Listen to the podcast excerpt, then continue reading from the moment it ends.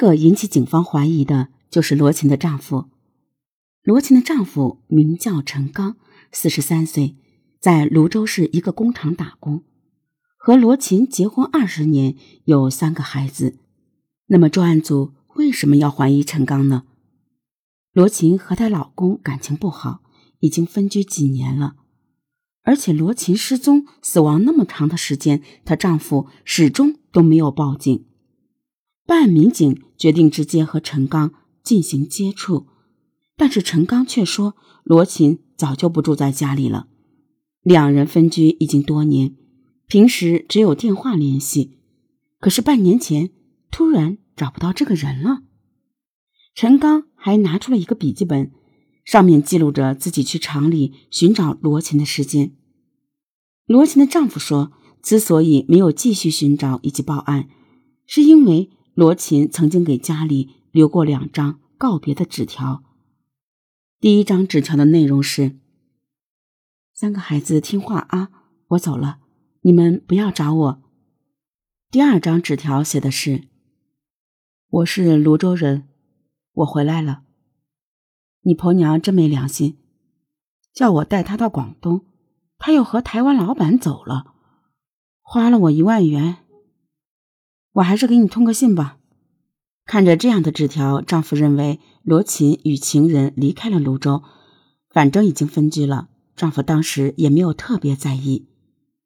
当罗琴的丈夫拿出两张纸条的时候，专案组对他的怀疑更加加重。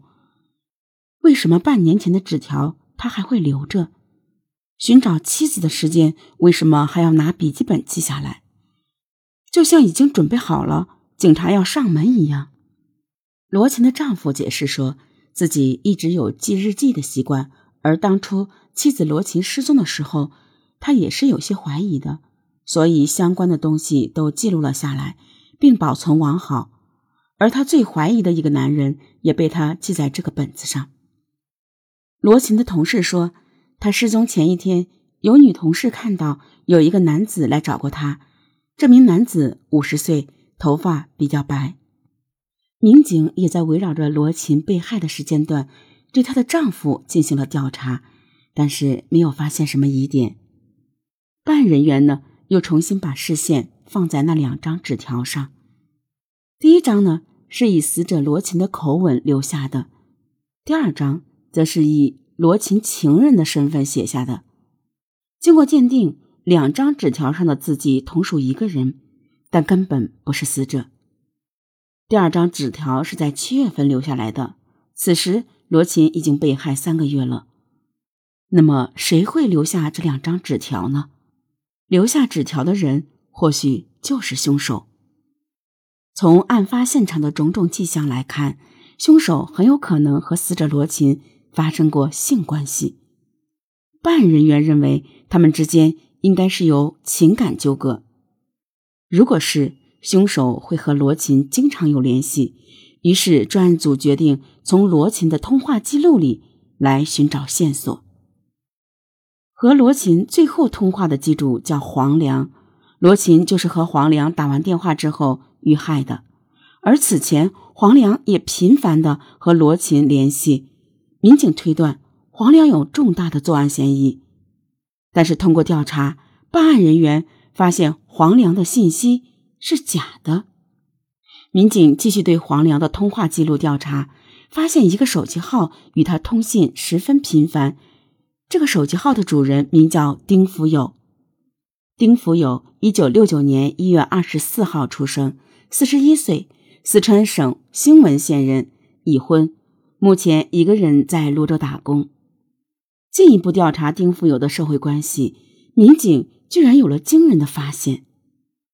丁福友在罗琴家当过保姆，与罗琴的丈夫有不正当的关系。陈刚已经和丁福友同居，有一次还被罗琴撞到过。办案人员找到了丁福友，并把他带回了公安局进行询问。面对民警的询问，丁福友表现的惊慌失措、语无伦次，很快就把一切都交代了。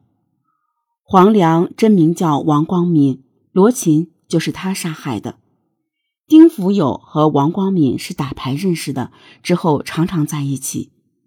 而在说出杀害罗琴的凶手是王光敏后，其他的细节丁福友都说不知道。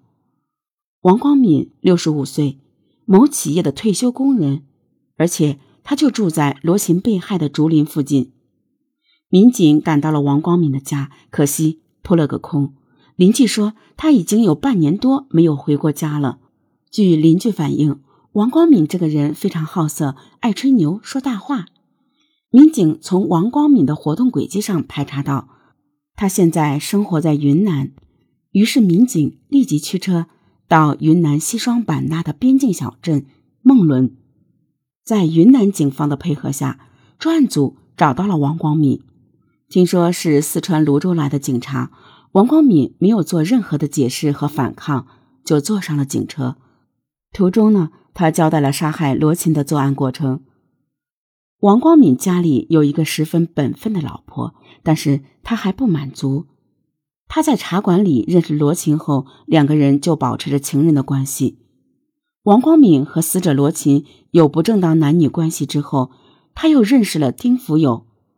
而此时，丁福友正好在死者罗琴家里做保姆，还与罗琴的丈夫有染。杨刚、王光敏、丁福友、罗琴四个人形成了复杂的四角关系。如此复杂的关系持续不到一年，两个女人的矛盾就开始升级了。罗琴发现丁福友已经完全搬入了自己的家，与丈夫同居了。罗琴曾威胁丁福友说。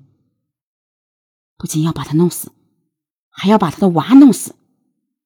周旋在两个女人之间的王光敏，在情感上还是倾向于丁福友的，于是直接把罗琴的话转告给了丁福友。丁福友决定先下手为强，他让王光敏把罗琴约出来，干净利落的弄死他。王光敏说自己当时脑子也是热，相比之下，心里还是更喜欢丁福友。于是决定帮丁福友除掉罗琴。一来二去，王光敏和丁福友就商量在竹林里杀害罗琴。二零一零年五月二十四日，王光敏打电话给罗琴，说是要到竹林里幽会。而此刻，王光敏身上已经带好了一把锤子。杀死罗琴后，王光敏匆匆的把尸体埋在了竹林里。逃跑的时候，才发现了罗琴断裂的梳子。匆忙间又捡起了一半，扔在了逃跑的路上，另一半就留在了竹林里。此后，王光敏又把罗琴的裤子和手机扔进了附近的粪池。为了预防罗琴的家人报案，王光敏还写了两张纸条，称罗琴已经去了外地。纸条由丁福友贴在了罗琴家的门上。事后，民警在王光敏的家中提取到了他作案的那把锤子。历时二十多天，龙马潭公安分局宣布白骨案告破，嫌疑人王光敏、丁福友涉嫌故意杀人被提起公诉。王光敏、丁福友杀害罗琴一案也终于有了终审判决，以故意杀人罪判处王光敏死刑，缓期两年执行，剥夺政治权利终身；以故意杀人罪判处丁福友有期徒刑十五年，剥夺政治权利五年。同时判决两被告人连带赔偿附带民事诉讼原告人的经济损失。